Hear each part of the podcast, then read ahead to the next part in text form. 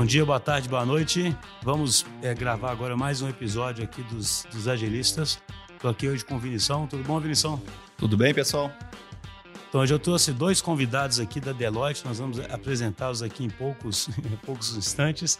E eu acho que vai ser uma, uma conversa muito legal, porque são duas pessoas que têm um background muito grande em inovação, em transformação digital, em Lean e principalmente no âmbito de, de empresas tradicionais, onde a gente sabe que essa transformação é muito difícil de acontecer. E a gente sabe também agora que se a transformação já parecia inexorável, depois dessa crise aí que a gente está vivendo, né, essa transformação aparentemente vai ser mais inexorável ainda. Então, estou aqui com o Rafael Ferrari. Tudo bom, Rafael? Fala, cara. Beleza? Tudo bem? Tudo jóia? E com a Gláucia Alves. Tudo bom, Gláucia? Tudo bem, e vocês? Tudo jóia. Então, eu queria que primeiro você se apresentasse, contasse um pouquinho aí do background, da história de vocês, né? Como é que vocês foram parar nesse mundo aí de transformação digital? E aí a gente começa a, a explorar esse assunto. Bom, eu sou engenheiro civil e comecei minha carreira trabalhando aí é, com, com engenharia, com construção, na área da, da construção. E foi interessante, assim, como isso tudo caiu na minha vida, né, Schuster? Porque alguns anos atrás eu já gerenciava projetos de construção de grande porte em uma empresa bem tradicional do Brasil. E em um determinado momento da minha carreira, é, falaram que eu ia ser um agente de mudança. Cara, você é um agente de mudança. Eu falei, beleza, vou mandar em quem, né? Aquele mindset antigo, aquele mindset tradicional. E no, naquele momento que eu fiz a mudança, assim, eu, eu fui logo para o Gemba, né? Que é uma das das coisas principais aí do Lean, né? Ver as coisas acontecerem no campo.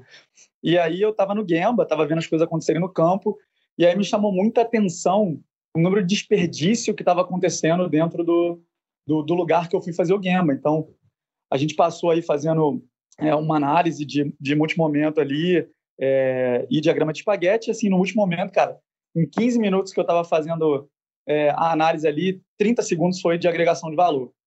E aí caiu uma ficha muito grande da minha carreira, assim, isso foi no começo dos anos da década de 10 aí, eu falei, cara, que isso, assim, que, que, que eu estava fazendo, gerenciando, sendo aquele executivo tradicional, né? Minha mente mudou, se abriu, e aí foi onde toda minha carreira começou. Então eu comecei trabalhando muito forte com transformações de Lean, e aí com o tempo eu comecei a trabalhar com transformações que agregavam o conceito de agilidade, que vem muito, que vem 100% do Lean, né? Todos os conceitos, todas as fases, a questão de você entregar valor para o seu cliente, para o seu usuário.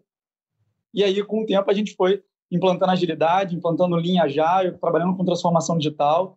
E, e, é interessante como aquele aha moment, né, que a gente fala, é, mudou minha vida. Assim, eu pensava inicialmente que a minha carreira era ser CEO de alguma organização tradicional e viver anos, e hoje eu não consigo pensar em como não conseguir ajudar pessoas, ajudar a empresa a conseguir ser mais eficiente e trazer valor é, para as pessoas, né, para o usuário final, que é o que a gente, realmente a gente importa.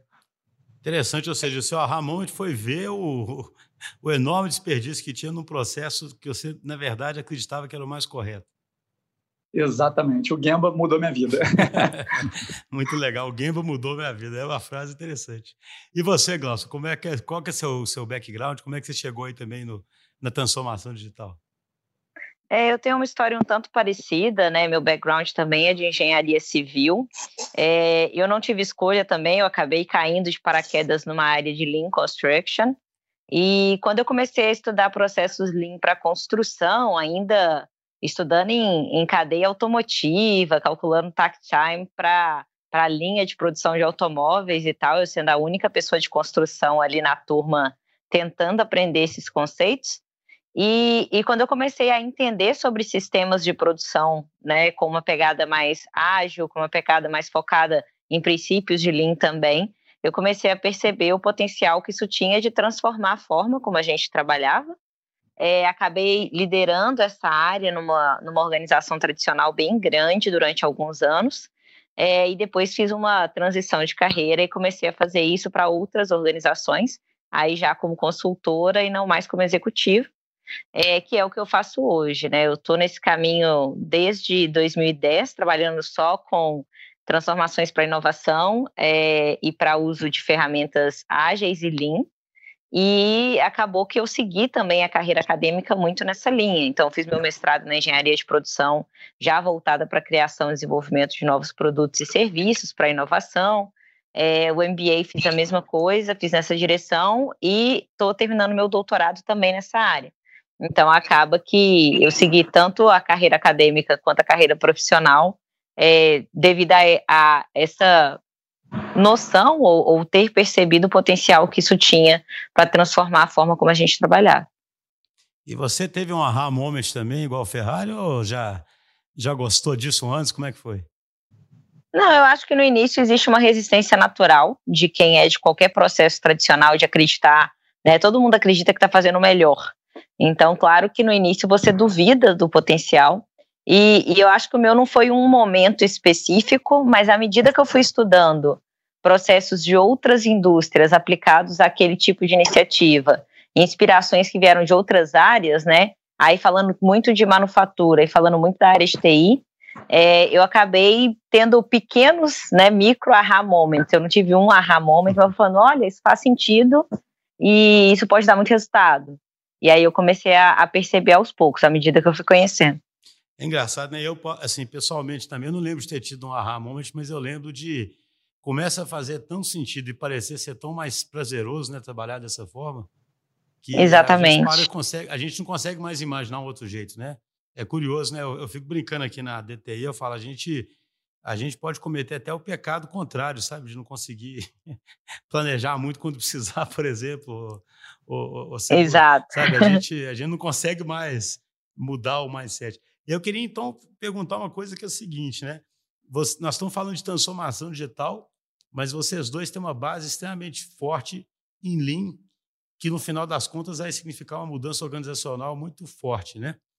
É, a gente aqui sempre defende muito né, o business agility como essa capacidade da empresa ficar ágil, né? Qual que é esse vínculo aí do Lean com a transformação digital na visão de vocês? Então, para mim, é, o vínculo muito claro é que tanto as lógicas de Lean, né? Se for lá no Lean mais raiz, você está falando de agregação de valor, você está falando de aumentar o grau de agregação de valor por reduzir desperdícios. E quando a gente vem falar de metodologias ágeis, né, a gente vem falar muito além, não é uma questão de velocidade, é uma questão de reagir às mudanças, né, é, de maneira contínua e de criar incrementos de valor eu acho que a filosofia por trás ela é muito similar. A filosofia de eu quero, da maneira mais eficiente possível, garantir que eu estou agregando valor para o meu usuário final. Então, isso, independente da, da visão ser pautada numa lógica né, que veio de indústria, mas que representa um mindset de redução contínua de desperdícios e de agregação contínua de valor, que é o principal ponto do Lean, é uma coisa que a gente vê também nas metodologias ágeis, como eu saio do paradigma de um escopo claro, definido, rígido, e eu vou para um paradigma de eu quero resolver um problema, agregar um valor, e esse valor que é mais importante. E eu ter que mudar e me adaptar é parte desse processo. Né? Eu acho que os dois têm essa ideia de serem interativos, os dois têm essa proposta de valorizar ao máximo a criação e a agregação de valor, Agora, as ferramentas em si, elas podem ser distintas para fazer isso acontecer, mas ferramenta é meio, né? Uhum. Princípios são eternos, ferramentas são formas de fazer aquele princípio se materializar. Os clientes normalmente buscam vocês assim mais já com a, a demanda sendo puxada pela transformação digital ou eles chegam com esse mote assim já de utilização de ferramenta Lean ou, ou ele vem com uma expectativa de uma junção dos dois? Depende muito. Depende muito do tipo de cliente, do problema de negócio que ele está passando, é, da expectativa que ele tem de retorno, né, ou de resultado daquilo. O que eu posso dizer como regra é que a maioria não percebe que é uma mudança cultural tão profunda. A maioria acredita que vai conseguir, ou com o uso de tecnologia, ou com a adoção de algumas práticas, dizer que é ágil, né? Sim. Eles ficam ali nos princípios e ferramentas, mas não chegam a, a, de fato, ver o mindset. Mas isso é uma questão também de tempo. À medida que eles vão percebendo esses aha moments que a gente comentou é, na prática, eles vão entendendo que, que é uma mudança muito mais profunda para acontecer de maneira sustentável. Ferrari deve ter aí muito a, a contribuir nesse, nesse item. E eu acho que é uma discussão até interessante, né, de compartilhar um pouco do que a gente estava discutindo, até como, como consultoria, né, eu e a Glaucia trocando um pouco ideia sobre isso, quando você falou assim, os clientes fazem uma demanda mais por transformação digital, por Lean, eu acho que a gente está se consolidando e o que a gente quer realmente é ajudar a resolver problemas, né, é, independente da forma como a gente vai ajudar, o que a gente quer ajudar o cara a resolver o problema. Porque muitas vezes ele nem sabe qual é o problema que ele está querendo resolver, ele quer fazer uma transformação digital. Ou ele está tentando visão... matar um, um, sintoma e não o problema, né, Ferrari? Exatamente, né? Então, na nossa concepção, assim, eu acho que eu vejo um pouco de vocês aí, escuto também, gosto muito do canal dos agilistas, a transformação digital é muito mais do que a adoção de tecnologia. E a gente já viveu experiências de clientes que entendiam que transformação digital era tão somente ter uma adoção de tecnologia ela é muito mais do que isso, né? Você pensar em mudança cultural, é você pensar em processo, é você pensar em, em formas como você executa e principalmente para mim é o mindset. Então, trazendo um pouco isso associado à minha carreira, como eu disse que eu comecei com Lean e na construção, depois que eu fui migrando para outras áreas e a agilidade e a transformação digital é muito mais do que a área de tecnologia, na minha visão, foi muito mais fácil para mim entender o mundo da tecnologia, o mundo da área de TI, porque quando a gente está falando em business agility, as primeiras respostas que a gente quer é, é responder em termos de por que, que eu estou fazendo isso é entender o fluxo de valor, entender quem é o usuário, qual é a necessidade dele, qual é o problema dele. Então, isso é muito, para mim, tem a ver com mindset, né? O que, que eu quero gerar de valor. Então, para mim, esse, esse conceito de linha, agilidade, tem muito a ver com princípios e valores que a Glaucia estava falando. É verdade. A gente aqui, uma crença muito, muito forte que, que a gente tem é que o dígito ele é responsável por fazer com que o consumidor tenha muito poder e por aumentar muito a, a competição, né? E ele vira um ponto de contato importante, né? Porque as empresas passam a tocar digitalmente os, os clientes, né? Mas, na verdade, a resposta da empresa a isso, ou seja, tornar-se customer centric, que tornar-se adaptativa, requer uma mudança muito mais profunda, né? Que é, o, que, é, que é essa mudança que o Lean traz, que o Ágil traz, e que, na verdade, isso que é curioso, não é uma coisa nem nova, né? do ponto de vista, né? O Lean é um movimento antigo, né? O você já vê o Demings falar disso também, né? É, sei lá, eu já, eu já vi frases do Demings já de 1900 falando, né? De que, os, que o sistema sempre, o problema é sempre sistêmico, né? É, pouquíssimas vezes ele é individual. Não, e, e só colaborando com esse ponto, né? É, essa não é uma percepção que as organizações têm. A gente realizou uma pesquisa, da Lodge realizou uma pesquisa com top executives aí de várias organizações, e 92% deles afirmam que transformação digital e inovação está no top 3 agenda, né? Está nas três prioridades estratégicas, mas menos de 60% reconhecem é, que isso tem de fato link é, com mudar drasticamente a sua cultura e a sua uhum. forma de pensar. Então é, é muito interessante porque eu acho que a gente já passou de um ponto no qual as pessoas entendam que inovação não é opcional, que se transformar não é opcional, mas eu acho que elas não realizaram o quão profundo é, esse conceito significa, né? Elas ainda não não realizaram que o se transformar passa necessariamente é, muito além da adoção de tecnologia, da adoção de práticas e ferramentas, e passa pela forma como você entende problemas, como você gere, como você resolve, como você lida com o erro, né? É, passa por uma mudança cultural mesmo, uma mudança de, de cabeça. É uma mudança muito mais dolorosa, né? Na verdade, né?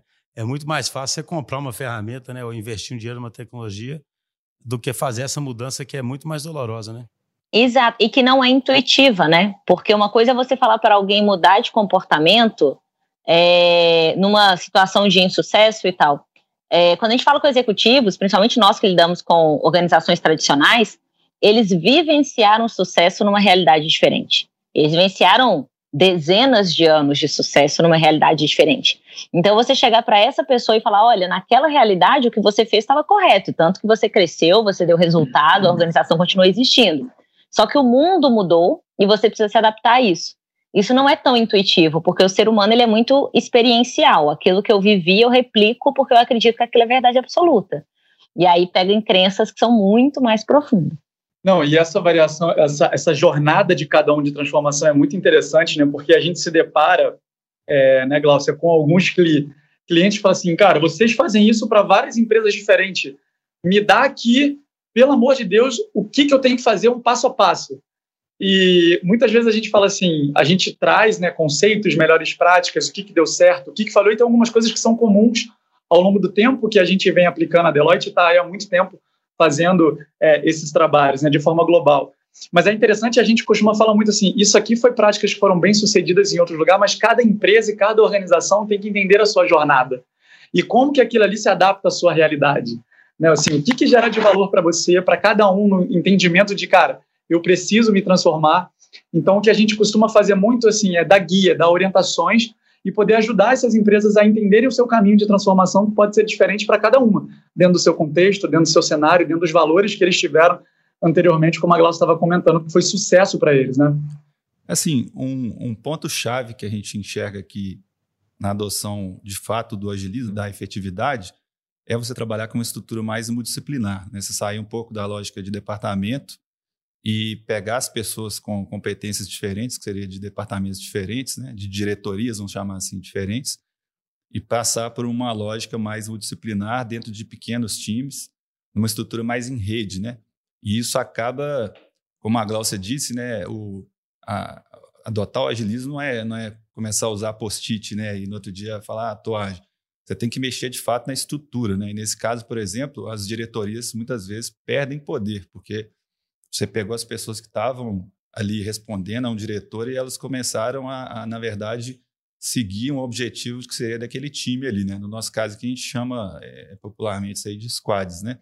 Vocês enxergam isso acontecendo também nas, nas consultorias que vocês fazem? Vocês enxergam que esse é um grande problema quando você precisa de mudar de um formato de estrutura completamente diferente e que as diretorias e os diretores vão acabar perdendo poder? Com certeza, e, e eu acho que é uma coisa até mais profunda, né? Porque não é uma questão só da, da organização em si, é uma questão também de como o cliente vê isso. Por que, que eu falo isso? várias organizações tradicionais, as que a gente tem mais contato, mais, é, mais trabalho em conjunto, é, podem acontecer do próprio cliente não ver como valor uma estrutura que ela não tem uma hierarquia, ou por um alto grau de regulamentação, ou por um, um, um viés né, de, de negócio jamais é, hierárquico, e, e mostrar o valor de uma estrutura mais orgânica é, é uma coisa que é um desafio, porque tanto o time interno não está disposto a experimentar isso, quanto às vezes o próprio mercado, esses próprios clientes precisam se abrir para entender o valor né, gerado por uma estrutura diferente. E, e, o que a gente vê, né, principalmente, aí eu, eu acho que o Ferrari pode contribuir bastante, é uma resistência no middle management, porque a alta liderança, é, quando ela entende a necessidade da mudança de fato e ela está disposta a mudar, ela é a, a que tenta puxar aquilo para acontecer. Quem está embaixo, né, o pessoal que está ali começando na carreira, é empolgado com práticas mais atuais também. Mas quem está no meio do caminho tem uma sensação de eu estava jogando futebol, tentando é, dar tudo para eu virar atacante um dia, no meio do jogo virou um jogo de vôlei, né?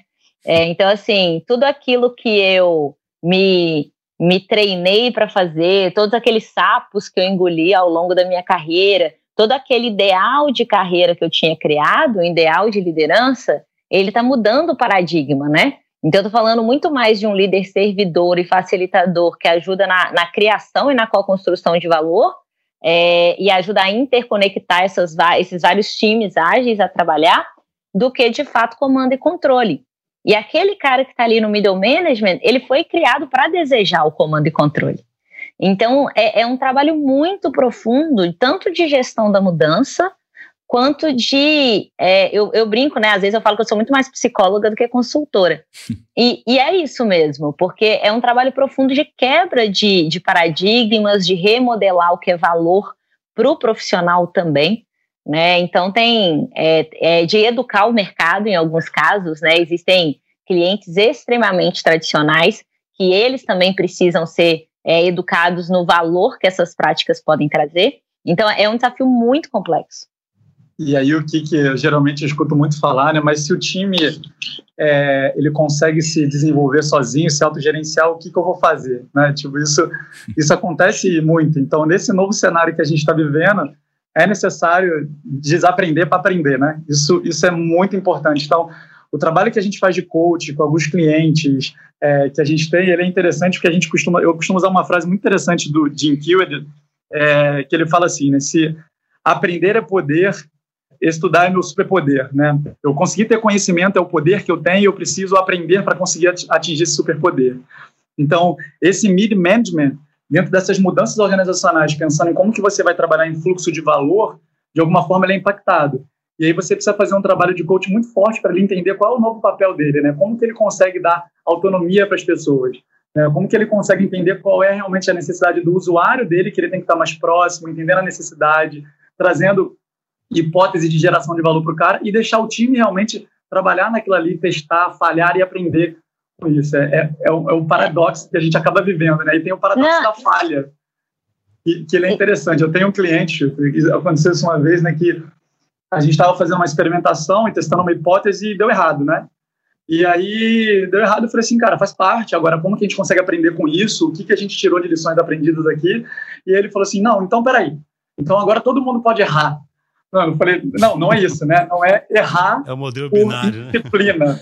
Exatamente, não é errar por indisciplina, né? É, é errar porque eu estou querendo aprender uma coisa nova, que eu estou testando alguma coisa, né? Como que eu consigo aprender com as minhas falhas? E isso é muito interessante porque aprender é inerente ao ser humano, né? Nenhum de nós aqui nasceu sabendo andar, sabendo falar, sabendo fazer matemática, né? É, é um processo iterativo de geração de hipóteses, contestação ou confirmação. E, e a gente, isso é natural para o ser humano, mas por algum motivo nas organizações a gente criou uma cultura de comando e controle pautada em assertividade. Teve um cliente que eu estava ajudando na revisão de cultura para avaliação e para gestão de pessoas, esses mecanismos formais né, da área de, de recursos humanos, e tinha um comportamento que era avaliado na avaliação 360 desse cliente, que era toma decisões assertivas. E, e aí eu lembro que eu falei assim, mas se você reconhece os seus executivos pelo quanto eles tomam decisões assertivas, a chance dessas pessoas experimentarem formas alternativas, né, criarem novas hipóteses para fazer, é nula. Porque eles vão fazer só aquilo que sempre foi feito. E a conta que as pessoas não fazem é: não é que você tem um estado atual que ele é eterno e você vai comparar isso com o custo de tentar uma coisa nova. Você tem que comparar o custo de tentar uma coisa nova com o custo de não fazer nada. Porque não fazer nada também tem um custo, nenhum resultado é eterno. Então você também tem dinâmicas que vão reduzir suas margens, que vão reduzir seu resultado, ciclo de produto que passa. E se você não coloca na conta a, a projeção dessa perda que é natural e compara isso com o risco que você está adotando em tentar qualquer tipo de inovação, você não está fazendo a conta inteira. E a conta que esses executivos fazem é: hoje eu tenho um resultado tal, eu não quero arriscar, porque eles acreditam que esse baseline ele é eterno. Verdade, não, eu concordo, assim, eu, eu acho eu acho interessante mais, porque chega a ser quase uma maldade né, com as lideranças. Você, você tem uma máquina ali que cria todos os incentivos para você ter ordem, para você não errar, né, para você subir uma escada corporativa, né, para você já criar metas que você possa bater, para você não se arriscar, na verdade, né? Você tem toda essa máquina que te faz, né? Desde que você entra lá de treininho, você é formado para isso, né? E aí, de repente, você quer agora é, que eu acho que o que, que mais se subestima é justamente essa metáfora de que tem que ser mais orgânico, entendeu? Para muita gente que é mais tradicional, isso pode parecer apenas um jogo de palavra, né? O que, que significa exatamente ficar orgânico, né? Pode parecer uma coisa meio, meio fluff, né? Mas é o que você acabou de comentar, né? Se o mundo se o mundo está mudando e você não pode mais ficar confortável com nada, o mais orgânico significa estruturas que têm experimentação e que vão se adaptando, né? E aí eu, eu, eu, queria emendar era o seguinte: dado isso, né? Ou seja, as pessoas subestimam o tamanho do desafio. Elas entendem que a transformação às vezes é só tecnológica e não e não muito mais profunda. O, a liderança e todo mundo é criado com princípios do século passado, digamos assim, com certas expectativas de comportamento que ficam incrustadas nela, né? Tudo isso cria uma sensação de imobilidade, né? De que fazemos então, né? Tem até o um episódio nosso que a gente brinca com the fucking first step, né? Faça alguma coisa, começa, né? Na visão suas aí da Deloitte, né? Como é que vocês começam um processo desse? Porque isso eu acho que é uma pergunta muito feita, sabe? Muita gente reconhece que tem que mudar, não sabe exatamente como começar, vê um obstáculo gigante pela frente e aí não muda, sabe? E principalmente que nós estamos falando de grandes organizações, né, que é onde vocês atuam. Então, qual seria esse primeiro passo? Eu sei que não existe uma prescrição, né, mas o que, que é uma recomendação? Como que vocês é, pegam um problema desse e atacam ele junto com o cliente? Eu acho que tem uma frase muito legal que eu costumo usar com todo mundo, eu acho que é meio até indo na, na questão do fluff batido, né? Que é pense grande, comece pequeno. Então, uma estratégia que a gente tem usado muito com os clientes é pensar em pequenos, pequenos MVPs, né? De, de transformações e de melhorias organizacionais. Então, isso a gente tem feito em vários tipos de cliente com características diferentes. Então, por exemplo, é, fugindo um pouco só da indústria da tecnologia, né? Quando a gente eu, lá atrás, quando a gente trabalhava especificamente com, com projetos mais de infraestrutura, e você tinha o, o conceito que você trouxe de squads, né? De você ter, é, cara, o cara da segurança, o cara da engenharia, o cara da operação, colocando numa sala, pensando junto no flow de trabalho todo e conseguindo planejar em conjunto, executar em conjunto, errar em conjunto, aprender em conjunto, é uma grande mudança.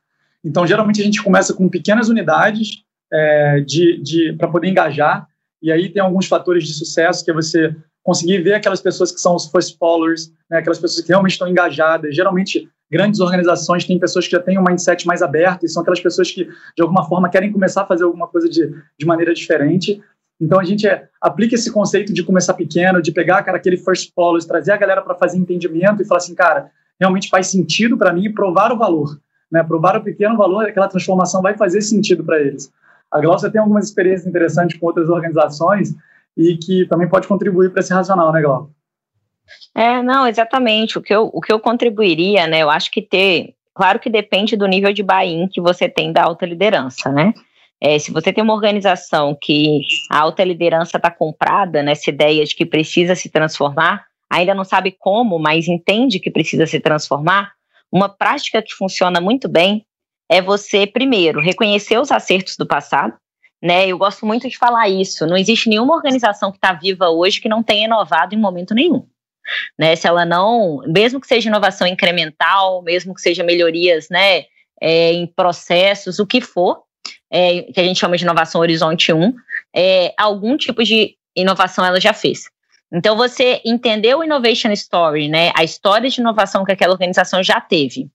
Você mostrar para esses líderes: olha, vocês têm inovação, vocês já fizeram isso, isso, isso e aquilo, que são cases interessantes, só que vocês faziam de maneira acidental, né? Vocês não faziam de maneira consciente e sistemática. E você criar uma provocação para desenhar junto a intenção de inovação que aquela organização tem, uma intenção de, de inovação clara, né? Qual é a ambição da inovação para essa organização? Ou qual é a estratégia de inovação clara para essa organização? E, de preferência, linkada à estratégia do negócio, porque isso é outro erro que muitas organizações fazem. Né? Você tem a estratégia do negócio por um lado, a estratégia de inovação como se fosse uma coisa fluffy paralela, uhum. e ao invés dela ser uma alavanca para a estratégia do negócio crescer, e por definição, a inovação tem que gerar valor. Então, assim, tá tudo errado. Mas, de qualquer maneira, o ponto é, se você tem na alta liderança uma definição clara da intenção de inovação, depois você quebra isso em pequenas entregas que tenham, né? Aí concordo com o Ferrari, que consigam ter valor de curto, médio e longo prazo, uma visão de portfólio mesmo. Mas se você não tem claro o que é sucesso, qualquer caminho é caminho. Então, eu vejo às vezes também organizações que tratam toda a transformação digital, a gestão da inovação, etc., seja o nome que você quiser dar, como um rio paralelo. Você tem a galera que de fato trabalha, que é o pessoal da vendas, o pessoal é, de operações, etc. E você tem a galera fluff dos post-its é, que estão ali fazendo gracinha. É, o pessoal e, acha enquanto... aquele povo brincando ali, né? Enquanto a gente é, trabalha tipo assim, aqui, eu tenho que trabalhar para sustentar aqueles, né? Aqueles é dos post-it lá. E, e isso, é, isso é muito ruim, por quê? Porque isso tira a credibilidade do método, isso tira a, a validade da criação de valor. Tem uma brincadeira que eu sempre faço, que o pessoal fica bravo pra caramba comigo, que eu falo assim: ninguém consegue imaginar um CFO que não tem conhecimento nenhum de finanças. Eu conheço N líderes de transformação ágil e de inovação que nunca estudaram esse assunto e que caiu de paraquedas para eles fazerem. Então, assim, é, se a própria liderança não entende o que, que é, não entende os conce conceitos básicos, dificilmente ela vai conseguir direcionar para que isso aconteça, né? Então, existe sim um gap de conhecimento e de estratégia de inovação nas organizações, que ele acaba sendo causa raiz para você ter um monte de iniciativa desconexa. Às vezes você chega em cliente e ele fala, ah, já fiz três hackathons. Parabéns, para quê? Sim. Não, é interessante, né? ou então, seja, assim, é como se fosse, é, é, só juntando as duas coisas que vocês falaram, né? É, você tem que começar experimentalmente num âmbito menor, mas aquilo tem que estar vinculado a uma, uma estratégia maior, tem que ter um sentido, uma relevância para a organização, né? É, Senão, que é a frase do Ferrari, né? fácil, né? né? Exatamente, que é a frase do Ferrari. Pense grande, mas comece pequeno. Sim, é impressionante, né? Isso, isso que você comentou da, da, liderança, do topo da liderança, né? É, a, a, essa mudança não é top-down no sentido em que ela tem que ocorrendo com os times que têm que aprender a aprender, né? E os líderes têm que ir liberando esse espaço. Mas tem que haver um patrocínio muito forte lá de cima e essa visão, né? Total. É, top-down como, como bottom-up, né? E, só que o grande ponto que a gente já viu em outras, em outras vezes que a gente fez implementação, Shooter, foi muito a linha de você se, se, servir de exemplo, né? Então, se você não tem o seu, o seu líder, né, o seu cara que você pô, admira, que é o cara que está na sua organização, está de frente daquilo ali, que ele tem comportamentos que vão contra a forma nova como você está querendo trabalhar, por que, que você vai fazer também, né? Então, tem muito uma questão de, cara, exemplo pela liderança. E aí é engraçado, assim, eu teve um, Recentemente eu tive num, num ambiente, a gente estava fazendo um lançamento de um lab e com a liderança, estamos fazendo, a gente estava montando os primeiros treinamentos e tudo mais. E aí um dos líderes, né, daquela daquela organização, e a gente fez todo o alinhamento e tal. E aí quando acabou, ele falou assim: "Ó, oh, agora a gente tem que cumprir tudo isso de forma muito rápida, não importa como". E aí eu olhei para ele assim, né? Aí ele me olhou e falou assim: "Ups, eu acho que eu fui contra aquilo que a gente estava discutindo e eu aprendi, né? então, assim, a importância da liderança é muito grande, né? De você conseguir fazer o coach, ele entender que faz sentido, ele servir de exemplo entender que, cara, talvez aquele resultado não vai ser atingido e vamos aprender com isso que a gente está fazendo, né? Então, assim, é, o, a liderança é fundamental, por isso que essa conexão com a estratégia, essa conexão do, da liderança está falando que aquilo é valor, tem uma importância muito grande para que você consiga experimentar pequenos lotes é, bem-sucedidos, né? Então, senão você também tem, tem um bloqueio. Né? Eu vou é. fazer experimentação de alguma coisa, eu estou bloqueado de fazer aquilo ali. Não consigo, porque meu líder não deixa. E as pessoas não estão esperando líderes perfeitos, né? Só o fato do líder virar e falar, eu acho que isso é contra aquilo que a gente estava conversando. Isso já mostra que ele está tentando se transformar. E isso muitas vezes já vai gerar na sua, na sua equipe um certo grau de engajamento, né? Todo mundo sabe que transformação não é do dia para a noite. Mas o fato de você demonstrar que você está aberto a se transformar já é um grande indicador para a sua equipe de que você está tentando e de que aquilo de fato é valor para você. Né? É, a gente trabalha muito com essa parte de, de coaching de alta liderança, de transformação de liderança, e eu costumo brincar com as pessoas, né? Às vezes o pessoal fala assim: ah, o meu CEO não acredita em nada disso, mas eu continuo fazendo.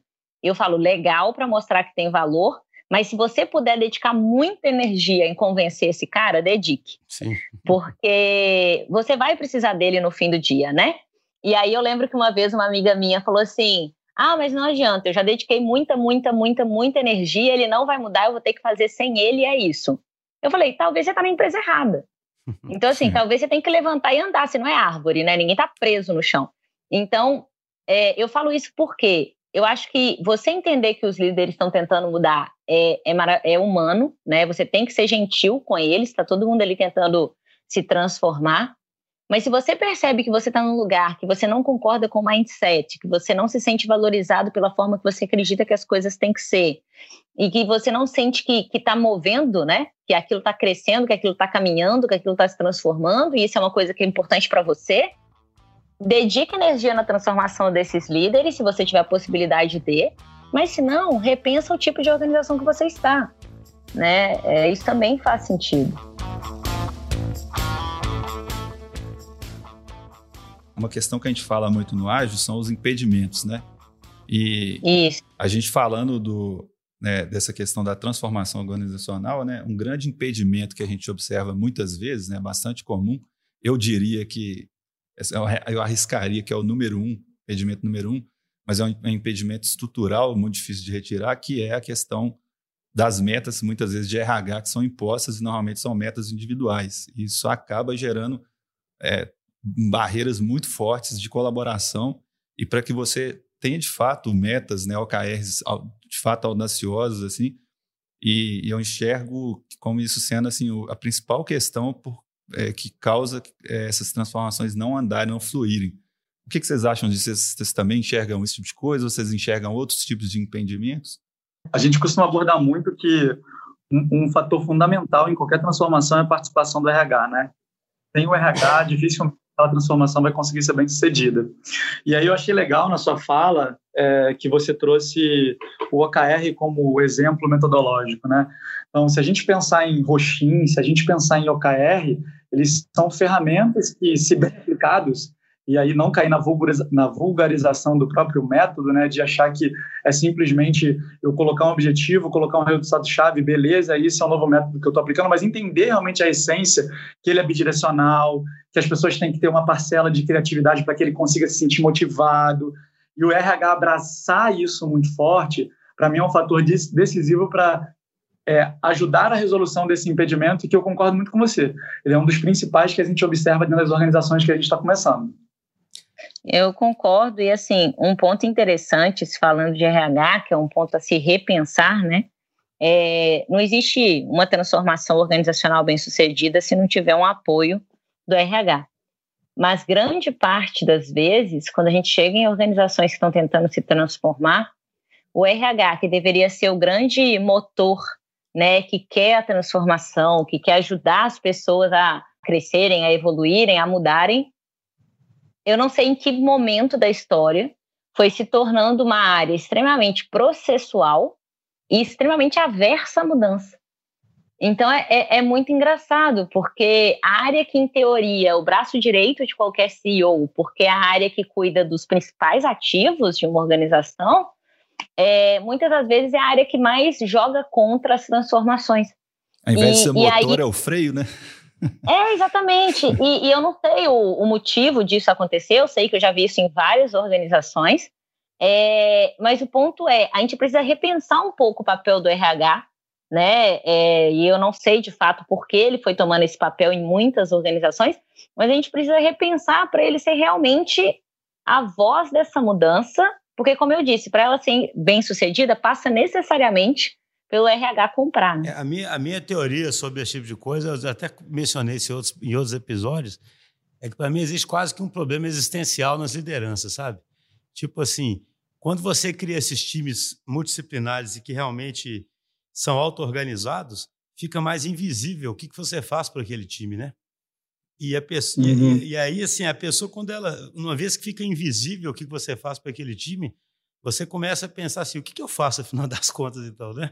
Assim, é, é muito mais fácil você pensar que você está dentro da sua caixinha no RH, dotar de um certo poder, fazendo um plano de treinamento, né?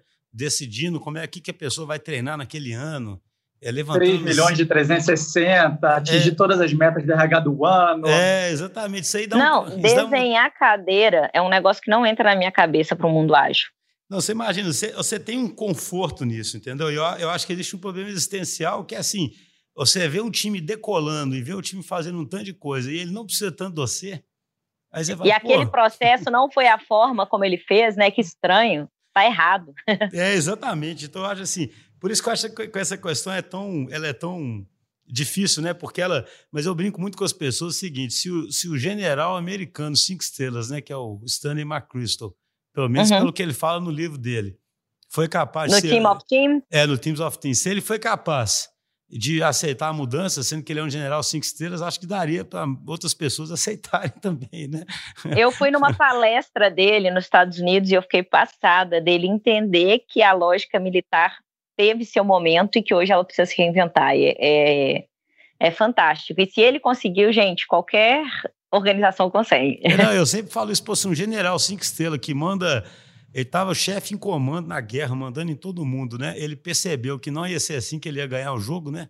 Por que, que a gente, no nosso mundinho, não pode perceber isso, né? A gente está caminhando para o final, eu queria só fazer mais uma pergunta, é, que eu fico curioso, uma pergunta um pouco capciosa, que é o seguinte: as organizações como as suas também vem, são organizações que têm que se transformar, né? Elas são organizações claro. que vêm dessa. É uma empresa de consultoria, normalmente, ela é super hierárquica, né? Ela tem todo um, um caminho, uma progressão de carreira, né? Tem vários desses elementos aí que vocês é, comentaram, né? Como é que está sendo isso dentro de casa? Aquela velha história do casa de Ferreira, espelho de pau, como é que tem sido isso aí? Não, isso é uma ótima pergunta, porque eu acho que as organizações que trabalham com gestão do conhecimento, elas têm uma obrigação de serem as primeiras a, de fato, se transformarem, né? É, o que eu vejo na Deloitte muito fortemente é, são ações que têm demonstrado que ela está se reinventando, né? A gente tem uma meta de empreendedorismo descrita na estratégia da empresa, claramente descrita, de criar empreendedores internos. A gente tem programas de fomento à diversidade que eles são super agressivos, né? Não é uma teoria de diversidade, a gente tem meta de diversidade muito clara. E não só diversidade em relação a, a gênero, em relação à inclusão, mas também diversidade de modelos de liderança, né? A gente divide os líderes em quatro perfis, né? Que são os pioneiros, os drivers, os guardiões e os integrators. E a gente tenta buscar e conciliar, equilibrar, né? Para criar realmente essa multidisciplinaridade. Tem uma coisa que é benefício de empresa de consultoria, que a gente sempre trabalhou em pool, uhum. né? A gente sempre foi projetizado, a gente sempre trabalhou em pool. Então, essa lógica de ser orgânico, ela é bem clara quando você trabalha em times de projeto. É, o ponto que eu acho que tem que ser revisto, está sendo revisto, é, é a questão mais hierárquica no topo da cadeia. É, mas aí a gente tem N ações em andamento para isso. Então, assim, eu vejo movimentos claros, Obviamente, como qualquer organização, existe um caminho longo de transformação, mas assim, é, para mim, eu, eu me sinto muito orgulhosa de ver o quanto em pouco tempo organizações de consultoria conseguem se reinventar. Uhum. Né? É, e isso, no caso do Covid mesmo, para mim foi impressionante. A gente praticamente não parou projetos. Né? A gente conseguiu, assim, em menos de uma semana, adequar todo o portfólio para ser feito completamente remoto.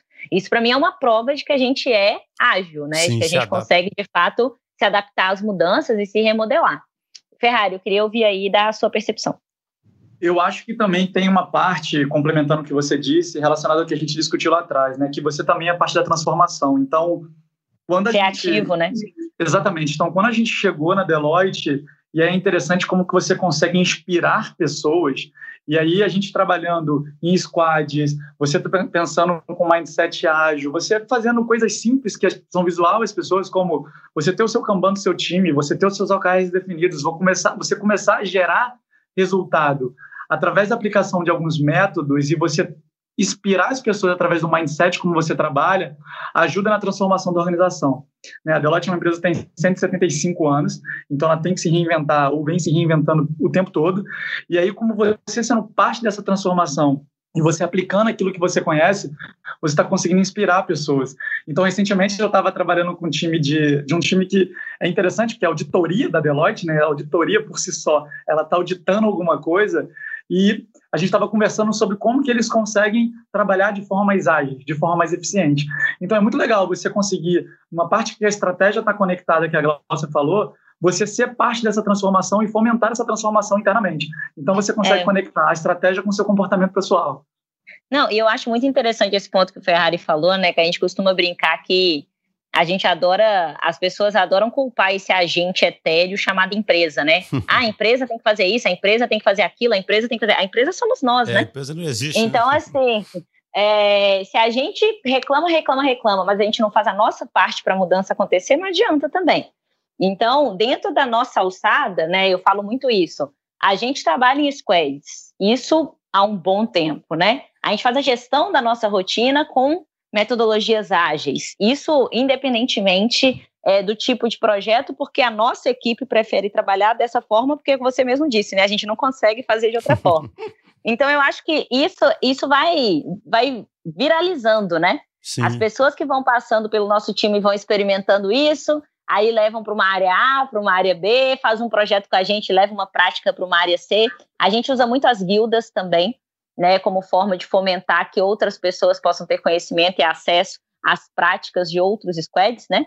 É, então a gente tem, estamos no caminho, como você bem disse, né? Em casa de ferreiro deveria ser de aço o espeto, Então, eu acho que a gente está tá aí nessa caminhada também. Nunca vai estar tá bom o suficiente, né? Sempre tem que melhorar. Excelente. Só tem, eu só queria emendar, apesar da gente já ter passado aqui do tempo, mas tem mais uma pergunta que eu não posso deixar de fazer, que tem a ver com, com o Covid, né? Com essa, com essa crise toda. Teve um momento aí que você, Glaucia, comentou, né? Que as pessoas elas mudam pelas experiências que elas têm, sabe? E assim, é, uma coisa que eu penso é que a gente sentiu, por exemplo, na história da DTI, que o medo da disrupção né, das empresas grandes, por, pelas startups e pelas nativas digitais, fez com que elas começassem a querer mudar, né? Mas, uhum. mas a despeito disso, talvez elas não tenham mudado no ritmo tão rápido quanto, quanto deveriam ou quanto poderiam, ainda meio acomodadas no, no sucesso do passado, sabe? E agora nós estamos vendo uma crise aí que, para alguns, pode ser um divisor de águas, né? Tem gente que acha que as coisas depois voltam e pronto, tem gente que acha que não volta mais, né? Que, que as, vai ter uma mudança cultural na sociedade tão grande de começar a ficar remoto e usar online, né?